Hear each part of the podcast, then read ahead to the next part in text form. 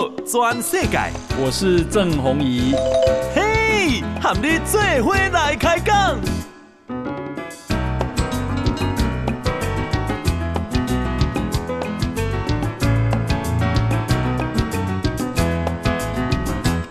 大家好，呃，欢迎收听《宝岛全世界》，我是代班主持人石板明夫。呃，今天呢，呃，我们在呃讲一些这个国际新闻。首先呢，有一条我认为蛮有意思的新闻呢，是美国的呃这个战略国际研究中心 CSIS。这个当年我在华盛顿的时候也经常到这里去做客。呃，这个怎么说呢？智库呢，它前不久呃召集了六十四名中国台湾两岸关系的重要专家学者。然后呢，呃，进行一次访谈，呃，问大家这个什么中共呢？呃，会不会对台湾动武？这个其中呢，呃，大家广说的二零二七年之前，呃，中国可能对台湾动武的，认为呢，这个呢，基本上有百分之八十三的专家认为，呃，不会，呃，所以说呢，是认为大家认为可能不会。但是说，如果说在二零四九年前，二二二零四九年啊，就是中国建国一百周年之前，中国呢，呃，会不会动动武呢？这个就基本上有百分之四十二的人认为是不会。所以说呢，呃，怎么说呢？大家往就是说，基本上的专家的共识呢，认为中共是二零二七年之前，呃，对台湾动武的可能性并不是很大。那么我现在想，就是为什么最近这个二零二七年，呃，这个台海危机说，呃，传得非常。呃，这个纷纷扬扬，这个沸沸扬扬，大家都是认为中共可能这个时候很危险。为什么有这种说法呢？呃，其实呢，我觉得它是有两个原因背景。第一个背景呢，是中国人民解放军，呃，是一九二七年建军的八月一日，这中国叫南昌起义嘛，在南昌的时候，其实当时这个暴动的。呃，军人呢，并不见得是全是共产党的军队，还有一部分这个张发奎的是军阀的军队也混在一起，这个发生发生一场武装暴动，但其实这种暴动是失败的，很快就被打散了，然后这些暴动的军人就四处逃窜。但是说呢，这个呢，就是说按中国的历史叙述来说呢，这是打响了革命的中国共产革命的第一枪。那么呢，每年八月一日呢，中国叫做建军节。那么，二零二七年的八月一日呢，这个就叫做呃，怎么建军一百年？那么中国呢，呃，就是说有人推测，中国往往是呃，这个逢百年是一个大事嘛，所以说会不会在这个建国一百年之前，呃，这个怎么说呢？向建军节献礼，就是收复台湾。但是，但是这一点呢，其实我并不是认为这个怎么说呢，很有说服力的，因为这个。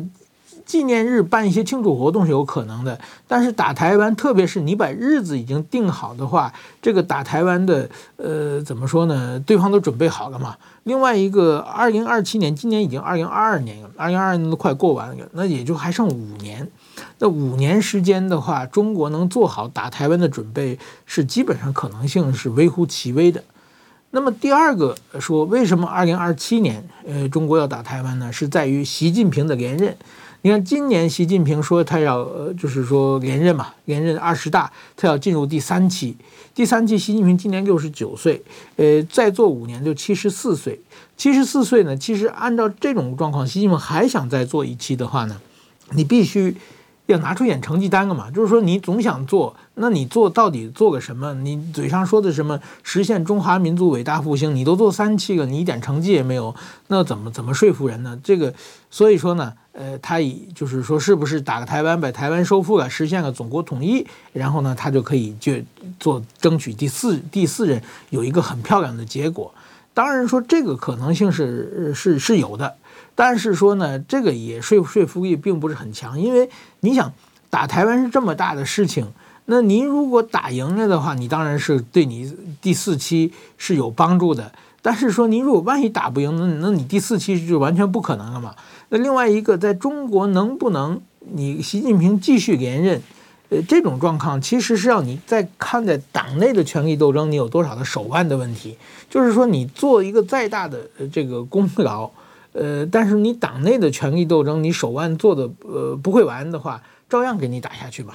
就跟当年的华国锋，对不对？粉碎了四人帮，按照中共共产中国共产党的逻辑上，他不建立那么大的功勋，但是他权力斗争就玩不过邓小平啊，所以被邓小平干掉了。所以说，我觉得习近平他二零二七年打台湾呢。这个呢也是，就是大家这么一说，但是说呢，一个是建军一百周年，一个是习近平要争取第四期连任，这两个凑在一起，都是在二零二七年的呃夏天到秋天之间发生的，所以说呢，哎，大家觉得这个可能是一个台海这个比较危险的时刻。那么现在不管是美国啊、日本啊，包括我在这个日本产经新闻写文章的时候，我也写这个二零二七年，大家都说是危险，因为这样的话文章比较好写，而且比较好读，而且呢，就是能够提升大家的这种危患意识嘛。呃，当然，你看美国的专家也说嘛，就是虽然百分之八十三认为是不可能，但是还有百分之十七认为是可能的嘛。我的逻辑是呢，就是中国打台湾其实是一直在想，年年在想，月月在想，这个每天都在想，每天晚上都在想。但是说，为什么七十多年没有打过来呢？就是还没有做好准备。他认为打不赢就不打。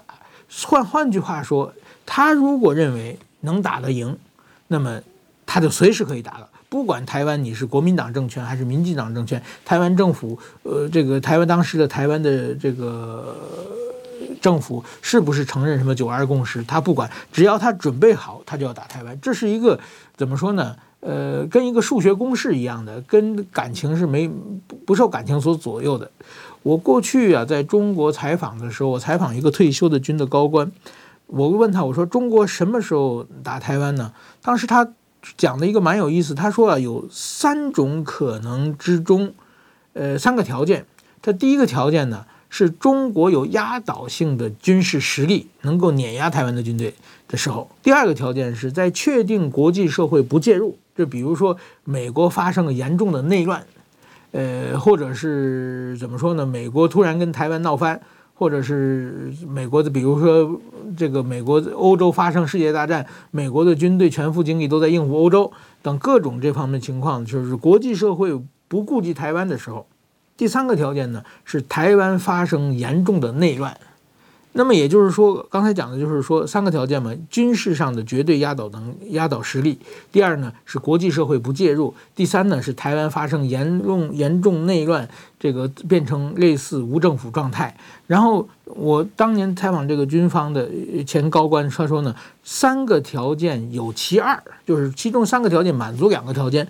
条件中国就可以考虑打台湾了，这个是当时当然说以现现在说来可能快十年以前的呃讲法了。当然我觉得是蛮有说服力的。所以说呢，呃，那么我们作为台湾来说，怎么保卫自己呢？就是说怎样让这个三个条件，呃，就是说不让它满足嘛。呃，就是说第一呢，在军队上，我们台湾发展不对称战争，呃，不对称战争的话呢，呃，然后就是比如说啊。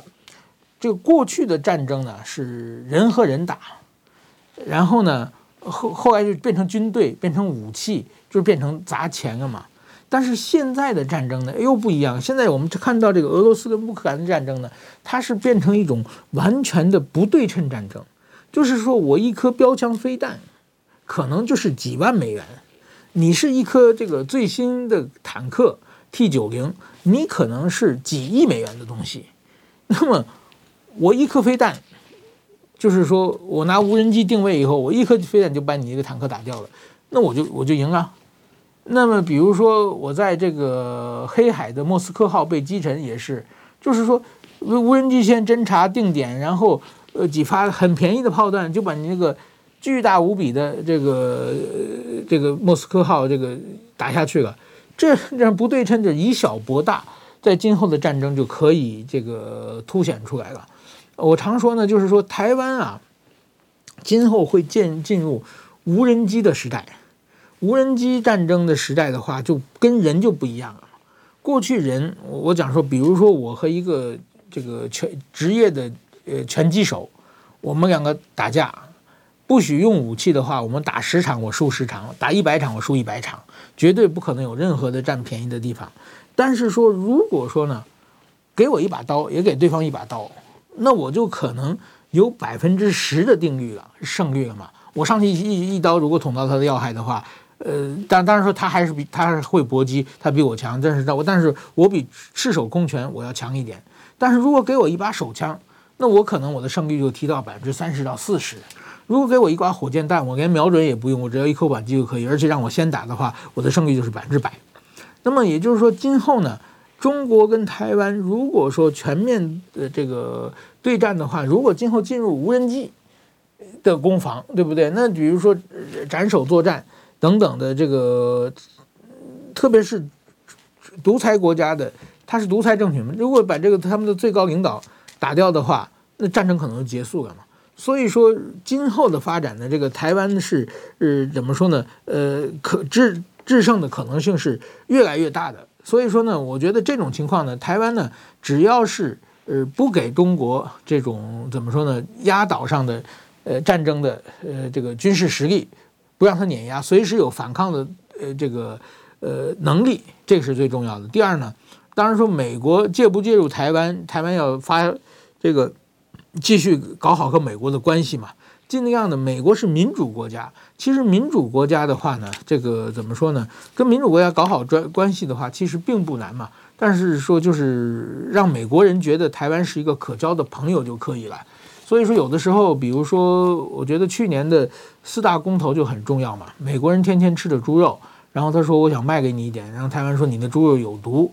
呃，这就没办法交朋友了嘛。那么如果说台湾说，哎，那我我我也可以可以进你的猪肉嘛，对不对？大家你你天天吃的，我我我也尽量的这个也进一点，对不对？但是说台湾也是民主国，所以说这个进来的猪肉你可以不买嘛。是是，好像是美猪通过以后以后，好像基本上还还没有确认进进来过嘛。所以说我觉得，但是这样的话呢，就会让美国的国民对台湾的这个感感受。会好的很多，就会帮你。这个我其实，比如说跟日本也是一样，呃，当年马英九的时代，这个钓鱼台啊，日本叫尖阁诸岛，这个当时这个台湾跟中国走得很近嘛，那个时候中日之间为钓鱼岛这个发生了很严重的冲突。那个时候呢，台湾的渔船就跟中共的渔船、中国的渔船一直一起进入钓鱼岛海域，就把那个五星红旗就扔在海这个钓鱼岛这钓鱼台附近的海面上了。就这个动作，当时我在产经新闻的这个呃东京当编辑啊，就看那个画面是非常震撼的。就是说，哇，台湾跟中国在一起在进呃这个进攻日本。这个时候，当时的这个日本的国民感情，当时网上这是非常对台湾非常不友善的。所以说，这这些事情一一两件事持续下去的话，这国民感情就就会坏坏掉了。但但是后来，比如说三一一，这个台湾哎给日本捐了很多很多的钱，然后呢，日本送台湾疫苗，台湾的企业团体在日本登告登广告感谢。这次安倍首相去世，台湾呢民众办了这个安倍的追悼音乐会等等，这样的话呢，就是台日的感情就会加进了嘛。这些其实都是对台湾安全是有有帮助的。哎，台湾有难，那日本如果今天的台日关系，台湾有难，日本政府即使不想管，但是日本的舆论是不答应的。那日本的所有的国会议员，他们都要去选举嘛。所以说，这种是如果说这个台日关系能够。越变越好的话，其实我觉得跟我们每一个人的努力是很很有重要的。那么刚才讲就是说，台湾尽量的让国际社会介入台湾，这需要台湾努力。那第三点呢，台湾不要发生内乱。这台湾发生内乱的话，那么就是说，那外国就没有办法了嘛。中国其实最期待也是台湾进入呃无政府状态嘛。所以说，我觉得那个。我我这个过去在以前别的节目也也常讲过这个观点，就是说，呃，当年的这个两颗子弹，二零零四年的这个三一一，这个陈水扁呃这个总统呃在竞选的时候呃遇刺，呃，然后现在还不知道犯人就是呃还不知道真相嘛，呃，当然说有有有有有中国的这个前学者。北北京大学教授这个袁宏兵在书上也写到，就是说这可能是中国人民解放军的总参谋部策划的一场暗杀嘛。呃，我其实我觉得这种逻辑是可以，我我认为蛮有说服力的，就是当时不管是凶手，你说他是蓝色的还是绿，还是还是绿色的，呃，或者是就是地下赌盘，都不不不符合格局，呃，这个逻辑啊，就是这一枪打下去，是不管打死打不死的话，这个将来对选举会往哪边发展，大家都不知道嘛。所以说动机都不都不强烈，但是说如果是中共在下边。呃，他们策划的，他的目的就是打死也可以，打不死都可以，无所谓，只要台湾乱就好。那么就制造台湾的一片混乱的时候呢，他们就可以趁势火中取栗。记得当时这个两颗子弹打下去之后呢，这个当时台湾是一片混乱嘛，就是陈水扁当选，但是蓝营不同意嘛，所以那个时候我记得国台办的发言人就说，我们如果台湾继续这样乱下去，我们绝不能坐视不管。这个某种意义上就是说，呃，怎么说呢？导致了中国介入台湾海峡的一个借口，所以这一点我觉得是非常非常要要小心的。那么前不久日本办的兵推也说嘛，就是兵推它也是二零二七年二月，台湾的本土派和中国派发生严重冲突，台湾这个进进入无政府状态，这个时候中国。呃，这个人民解放军进驻台湾，说要恢复秩序，这个从此台台海有事，台湾有事就发生了。然后日本该怎么办？美国再怎么办？就进行一场很大的一个兵推。所以说呢，我觉得台湾就刚这三点嘛，台湾自己在军事上一定要保持反反击能力。第二，台湾要和国际社会搞好关系，呃，不能让他们不管台湾。第三呢，呃，台湾自己不要不要乱自乱手脚。把这三点做到的话呢，中国其这个无力犯台的可能性会越来越小的。好，先讲到这里，诶，马上回来。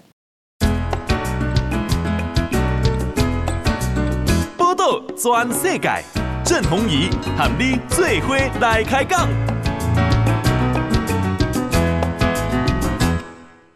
好，呃，我们现在继续报新闻。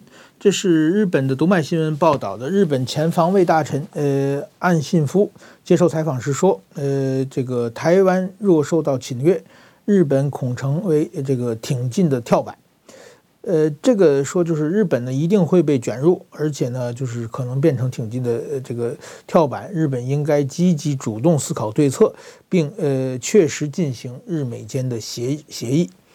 呃，我觉得这个呢，安信夫大家都知道，这是安倍首相的这个亲弟弟，呃，他呢就是说呃身体不太好。呃，所以前不久呢，离开了防卫大臣。其实他是防作为防卫大臣呢，编了两本的对台白皮书，是日本的历史上对台湾最挺台湾的一个防卫大臣。那么他现在担任的是国家安全保障的这个首相辅佐官。呃。嗯，说句老实话，就是说，这个首相辅佐官是等于说他之前这个不是一个常设的官员官位，就是说也没有部下，呃，也没有这个怎么说呢？呃，具体的职能，就是说岸田首相想问他给他出主意的时候呢，就会采访他。但是说呢，呃，怎么说呢？这个岸田岸信夫呢，他积极的出来，这个怎么说？突然间讲这些话。某种意义上呢，就是说，呃，怎么说呢？呃，按按照正常的逻辑讲，作为一个首相辅佐官的话，你是不应该在媒体面前讲这么就是说比比较刺激性的话的。呃，这有两种可能，一个是就是他自己想讲。另外一个是安田文雄让他出来讲的，呃，其实呢，安信夫安倍派呢，日本自民党有七大派系了，安倍派是最大的，有九十六个人。那然后呢，安倍去世以后呢，呃，这个有人说是不是可能会分裂？确实是安倍派分裂的可能性是蛮大的。但是说这个安信夫呢，他就是说基本上，就后来变成一个集体领导体制，然后基本上慢慢的呢，这个安信夫呢。就取代了这个安倍的这个角色，就基本上变成安这个安倍安安倍派的一个，基本上变成他是一个老大的感觉了。那为什么是老是老大呢？其实我觉得某种意义上他身体不太好嘛，最近一直坐着轮椅，而且呢，往往传说他就是下次众议院选举可能就不出来选举了，就把这个地位让给他儿子。所以说他对别的这个安倍派的呃别的大。这个有实力者没有太大的威胁，所以说让他先当一下这个呃总结的这这个头目，应该是大大家觉得呃还是可以放心的。所以安信夫呢，实际上他现在是安倍派的老大了，当然影响力要比安倍小得多了。但是他呢，手下有九十七个国会议员，这个呢，安信夫这个安田文雄首相也不敢小看他。那他说的这句话呢，其实就是延长了安倍一直在讲的这个日台湾有事就是日本有事这句话。呃，某种意义上讲，这个话说的是一点错也没有。就是我们设身处地想，假如我是习近平，呃，我是习近平，我要考虑要打台湾。那我考考虑的，我制定计划的时候，我是把美国介入还不介入，呃，这个问题怎么想呢？我一定是在美国的介入的前提下做我的作战计划，因为如果拜那个美国的拜登总统已经说了四次他要介入台台海，美军要介入台海了，如果你要是再不把这个。呃呃，怎么说呢？美军介入这个要素考虑下去，那你这个人就是头脑有问题了嘛？那就跟跟你买一张彩票，你认为你自己百分之百应该呃中奖一样嘛？就想问题想得太简单了嘛？所以说，如果我是习近平，我要制定攻打台湾的计划的话，我一定要把美军介入考虑在里边，然后在这个前提之下，我考虑我怎么打赢。那如果是按这样的话呢？那我在打台湾的时候，我一定同时，甚至我在打台湾之前，我要先把日冲绳的嘉手纳基地和这个关岛的美军基地先干掉，因为这样就美国就没办法驰援了嘛。而且呢，我一定会就是尽量速战速决嘛。大家都知道，一旦这个战争拉长的话，那就是变成国力的消耗，而且台湾后边会。国际社会的支持会源源不断走进来。那我如果是习近平的话，那我一定是呃考虑速战速决，在几天之内结束文结束这个呃战争。那么那个时候呢，让美军和日本不能介入的就是把美军的冲绳的基地打掉，把关岛的基地打掉。这美国就不能很快的来援嘛？我争取到个几天的时间，呃，然后呢，我就把这个台湾先打下来再说。如果我是习近平，不是不是不光是我是习近平，任何一个。有正常逻辑判断的人都会用这种方法来考虑，呃，制定战作战计划。那样的话，也就是这个岸田文雄，呃，这个岸信夫所说的嘛。那么就是说，呃，如果台湾遭到侵略的时候，日本不但会被卷入，可以变成甚至变成这个踏板就挺进的跳板嘛，就是这个逻辑嘛。所以说呢，日本先要考虑好这个反击能力嘛。那八月四日那天，中国做的军事演习。这个打了这个呃十一枚飞弹，有五枚落入日本的专属经济区。日本仅仅是打电话去抗议。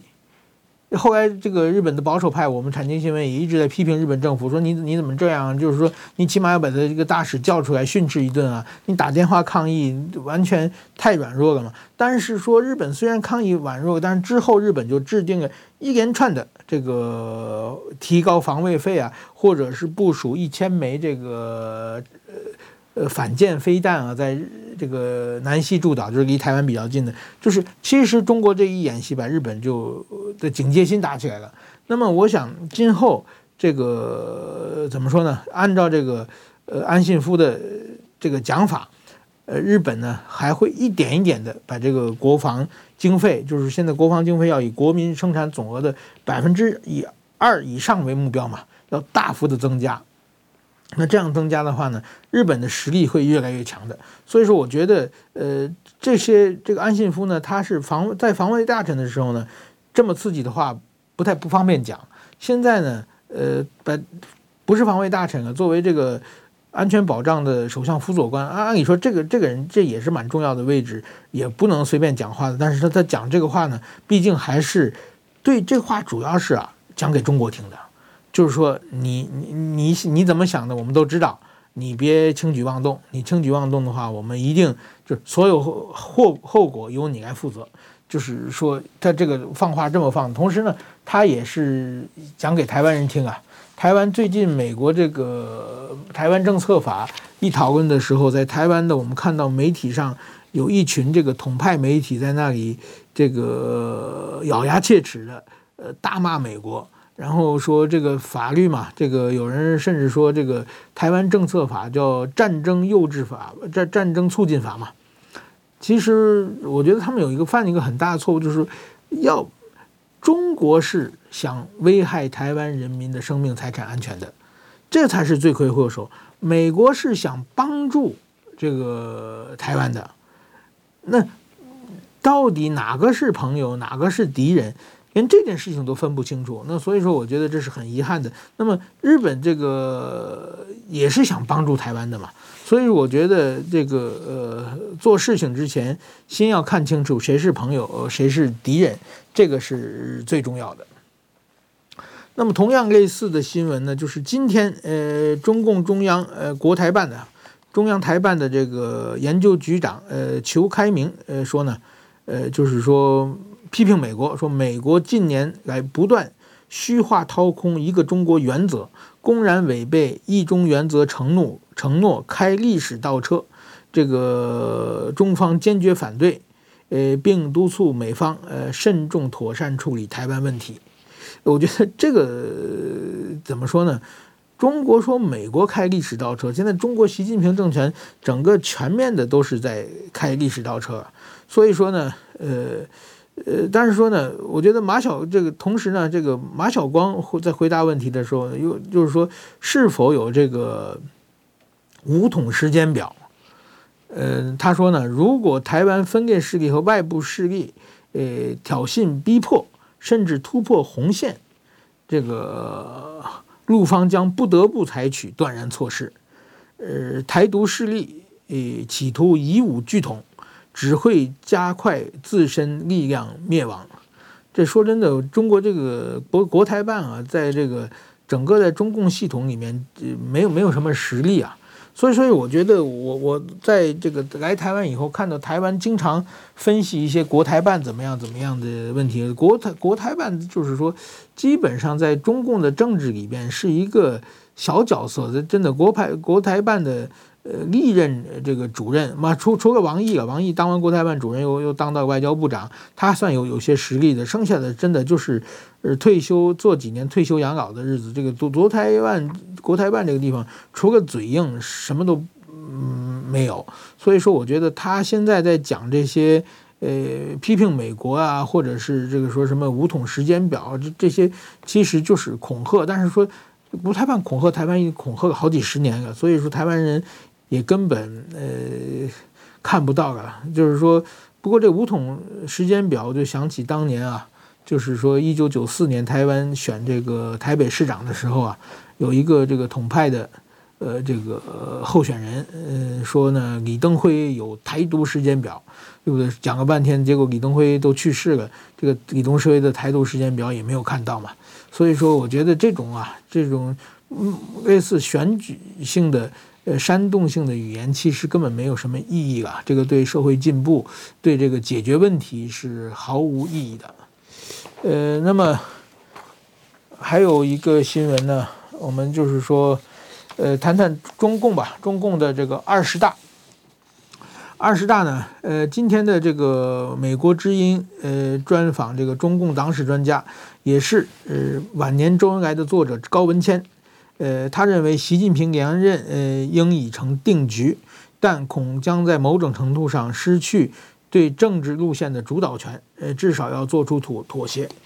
这个高文谦的晚年周恩来是一本名著啊，这个我觉得，如果大家对中国政治感兴趣的话，有机会我真的建议大家去读一读啊。我在读中国政治的时候，我我在就是说，呃，二零零七年、零八年。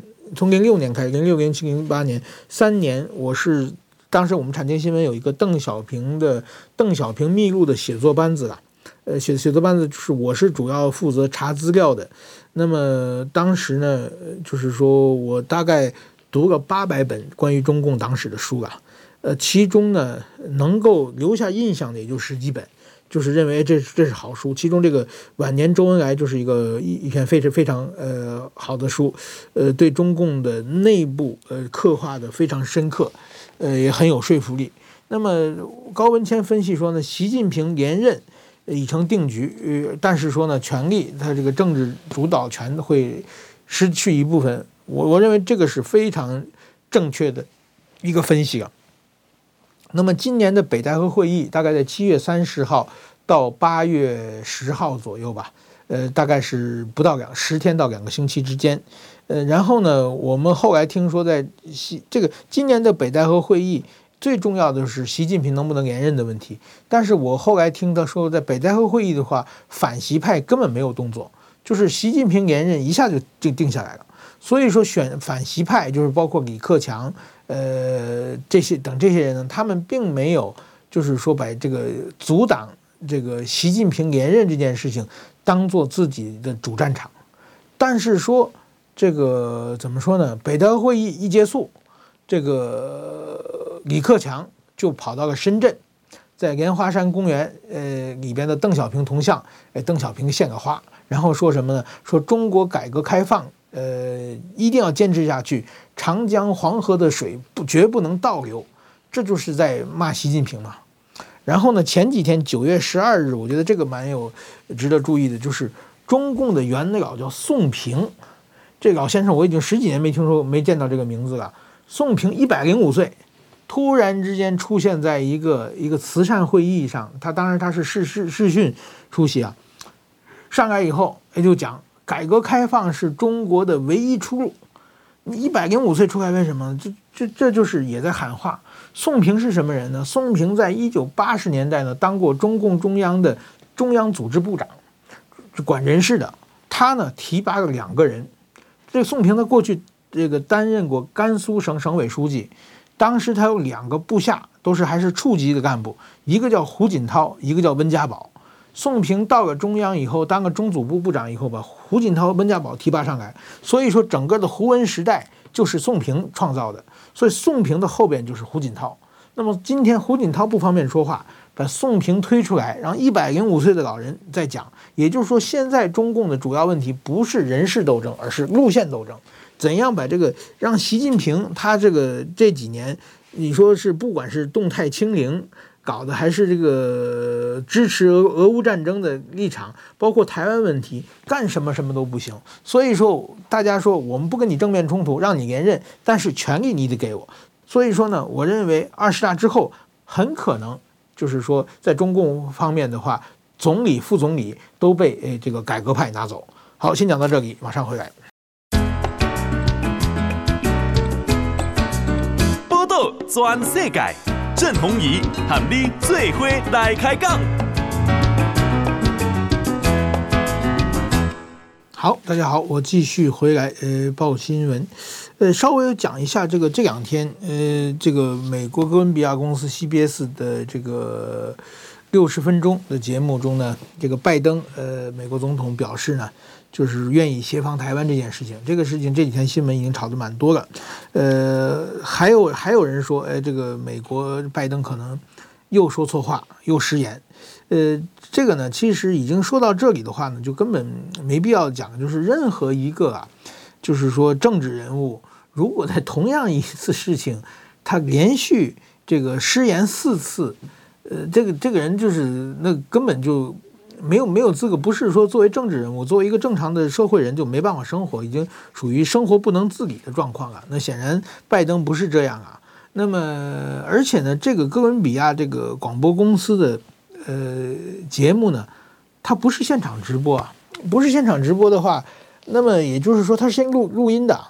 那么我我我我作为记者也采访过很多这个政治人物啊，那基本上这个大人物要采访的时候，你要先提交问题。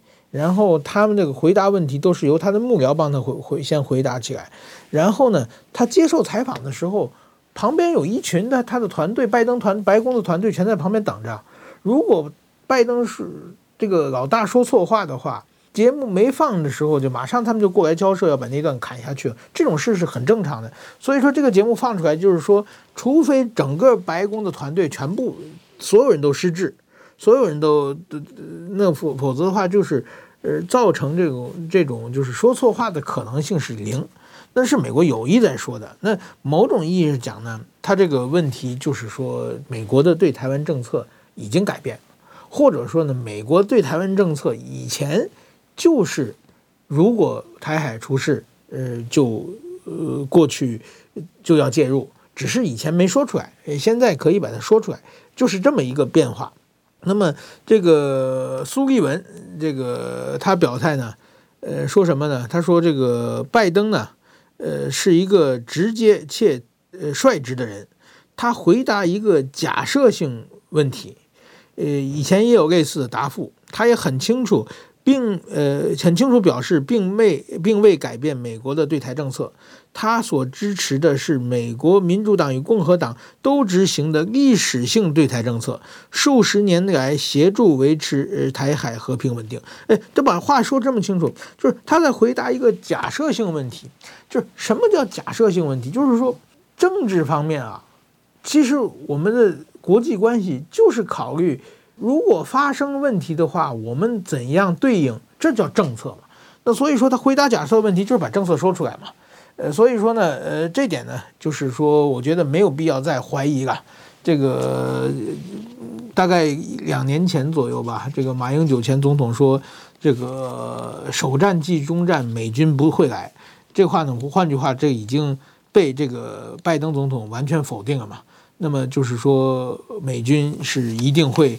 过来协防的，而且呢，这个说法之后呢，呃，美国今后还会有一连串的政策，呃，就是首先呢，在这个政策是先是由呃这个政要发言，第二呢，呃是就是说变成一个外交呃政策立法写入法律，然后第三步呢是签订外交合同。那么现在等于说美国愿意协防台湾。另外，现在美国国会正在讨论这个台湾政策法，也是一样的嘛，就是说美国我们在帮助台湾，而且这个台湾对台湾是非常有利的一个好处嘛，就是台湾政策法，呃，这个呢，换句话说就是说，在军事上让台湾更安全，在外交上让台湾人活得更有尊严，这是一个呃台湾政策法的目的。所以说，我觉得作为台湾人。应该欢迎啊！我作为一个住在台湾的一个外国人，我也为台湾人感到高兴啊！全世界现在开始表态支持台湾了嘛？但是说有台湾很很遗憾，有些人嘛还把这个一直是在批评这个呃台湾政策法，所以说我觉得这这这点是完全是不能成立的嘛。那么呃就是今后这个呃马上呢，我们看到这个啊美国第七舰队。呃的驱逐舰和加拿大的护航舰呢，呃，昨晚通过台海，这个呢，等于说美国和加拿大，呃，有来这，所以说，如果说中国和美国为敌，它美国并不是单独的国家，美国在全世界有好几十个盟友，而且这些盟友都是全世界的，呃，某种意义上都是先进国家。那么，美军一旦呃，就是介入台海问题，那很多的。美国的盟友也会进入介入台海，所以说我觉得这这点是一个呃怎么说呢？呃，今后这个驱逐舰在台海，就是中国当年呃也不是当年啊，就是俄乌战争爆发以后，呃他说这个台海是属于国际水，呃不呃叫什么？不是国际水域嘛，是属于中国的内水。呃，但是说呢，这个呢就被全世界各国用各种形式否定，而现在呢还在继续否定，所以说这个。是一个非常重要的，呃，怎么说呢？今后，我想大家都会，呃，这种事情会越来越多吧。那么，台湾的外交部呢，对这件事情呢，也表示就是说欢迎嘛，这是属于捍卫自由航海与和平。台湾的呃外交部呃对这种事情也是怎么这次配合的一个，一个是很低调，一个是这个怎么说呢？呃，蛮是蛮蛮得体的嘛。然后我们看看朱立伦这个主席，国民党怎么说呢？是国民党呃坚持避免战争，加强国防及争取国际支持。但民进党只想单靠国际支持，会陷台湾于危险中。这个话让人听得有有一点蛮奇怪的。这个这个国民。国民党要加强国防，就民进党加强国防，好像是比国民党做的要积极嘛。这个很多的预算，这个军购预算都是国民党挡掉的嘛。所以说，国民党加强国防，而民进党只想靠国际支持，我认为这个讲的是有点不太合理的。另外一个，国民党呢，他这个怎么说呢？在两岸问题上一直闹不清楚嘛。朱立伦他表态，一会儿这方表态，一会儿比如他前不久接受德国之声的时候，他的表态好像又又又又逻辑又并不一样嘛，要要跟中国和谈嘛。另外一个这个张亚中，这个国民党这个这个叫什么中评委嘛，他前不久在美国的这召开记者会的时候，他就是非常用非常犀利的语言来批评这个呃台湾政策法嘛，所以说他认为这个这是战争的这个促进法嘛，所以说我觉得这个国国民党他自己党内还没有共识，是各种声音都都会出现的，所以说我觉得呃怎么说呢？呃，国民党啊，比如说我们像像这个曹兴诚先生。呃，这个也是属于外省人的第二代嘛，那么他也是曾经的统派啊，现现在是就是希望有有中中呃，当年也是这个属于蓝营的支持者嘛。那现在他觉得就是说，我觉得那个时代，比如胡锦涛时代，全世界都看好中国，而且胡锦涛确实也是一个相对比较温和的呃一个领导人。那那个时候。或者再往前的江泽民时代，那个时候和中国做生意，我觉得，嗯，世界潮流嘛。那个时候日本也做生意，美美国也在做做生意。那么台湾其实是受到美国的保护的，换句话说，等于说是美国的小弟了。那么那个时候，美国跟中国好，作为美国的小弟跟中国好是我觉得理所当然的事情嘛。那个时候，呃，当然说也有一部分是坚决不跟中国呃接触的。我觉得这这这这些人很了不起了。比如说像那个《自由时报》那个呃那个系统嘛，联邦银行他们就是坚决不不进中国嘛，那个我觉得是呃很很了不起，有先见之明啊。但是那个时候去中国投资也是我觉得没有办法的事情嘛，商人这个逐利嘛，这个。但是说后来发现，哎，中国现在已经习近平时代了，已经是穷兵黩武了，已经完全变成流氓了嘛。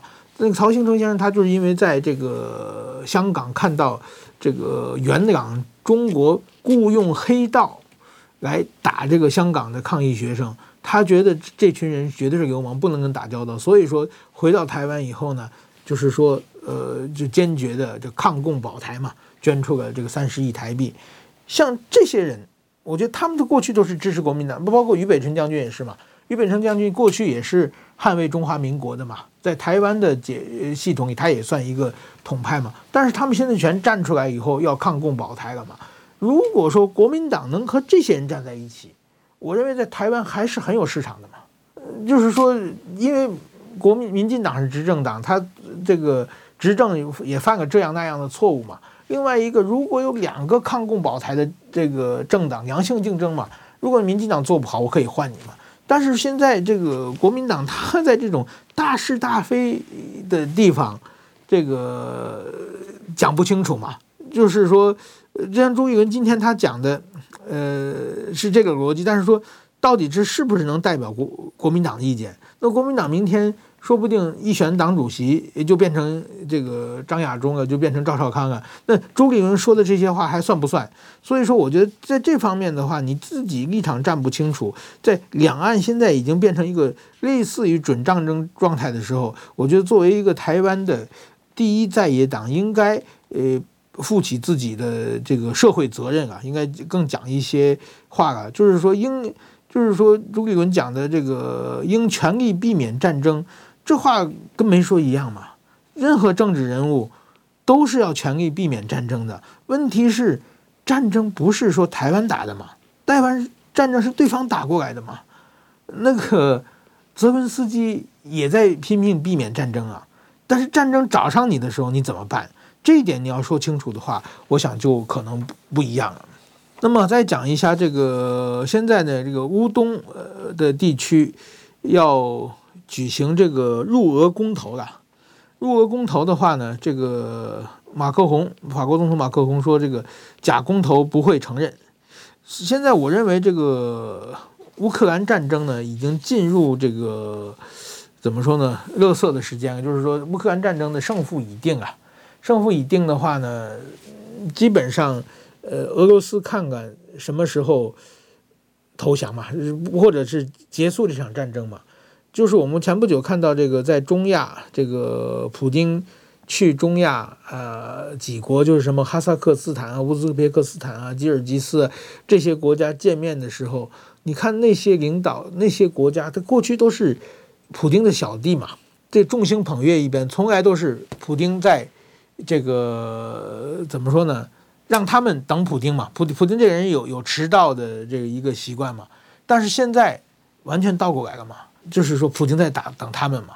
所以说，我觉得这场战争基本上，呃，已经，呃，这个出现，就是这这普京的小弟已经众叛亲离了嘛。所以说，这种时候，呃，怎样解决，呃，这个早日恢复战争？也希望这真的乌克兰，呃的问题能够，就是说早日停战，然后呢，重新再建嘛。我想，乌克兰战争如果结束的话，这个对台湾也是有一个很大的信心的鼓舞啊。所以说。现在在办这个乌东地区的入俄公投，我觉得这这个事情就是到最后强弩之末了，其实没有没什么意义啊。那么我们再讲一下这个安倍的呃前首相的国葬，呃九月二十七日，呃还剩不到一个星期的时间啊。那么在这个国葬之中呢，呃说真的。呃，有七百位这个海外的宾客，呃，要去这个参加，呃，其中呢，呃，台湾呢是这个王金平前院长和这个苏家全，苏家全这个是他是台日关系协会的呃会长，同时他也是前这个立法院院长，还有这个谢长廷大使，他呢是就是前行政院长，等于派个三名这个前院长呃前去参加，呃，这些。问题呢也是怎么说呢？呃，我觉得也算重量级的了，但是很遗憾就是没有派到这个现任的呃这个人物参加。那么我希望在这个葬礼上呢，能够有很多是这个外国的政要也会出席嘛，能有一个机会和这个外国重要的这个接触嘛。另外一个日本国内呢，其实是。有很多的这个反安倍的人，毕毕竟现在安田内阁的支持率越来越低嘛。但是在其中呢，呃，我在松下正经熟的我的学长啊，野田佳彦前首相，呃，这个立宪民主党的主要干部都不出席安倍的国葬啊。但是野田佳彦他说，呃，自己作为前首相不出现另外一个前首相的葬礼，违反自己的人生美学嘛。所以说他要在顶着党的反对也去出席。我觉得这是一个比较常识的判断啊，所以说我觉得真的日本现在已经这因为统一教会的问题变成一个不正常的状态了。真的，我觉得希望这个安倍的国葬能够顺利，能够就是说大家一起能把安倍这个风风光光的送走，然后呢继承安倍这个的政策之中好的部分嘛。好，今天就讲到这里，谢谢大家。报道全世界上精彩内容，伫 Spotify、Google Podcasts，还有 Apple Podcasts，拢听得到。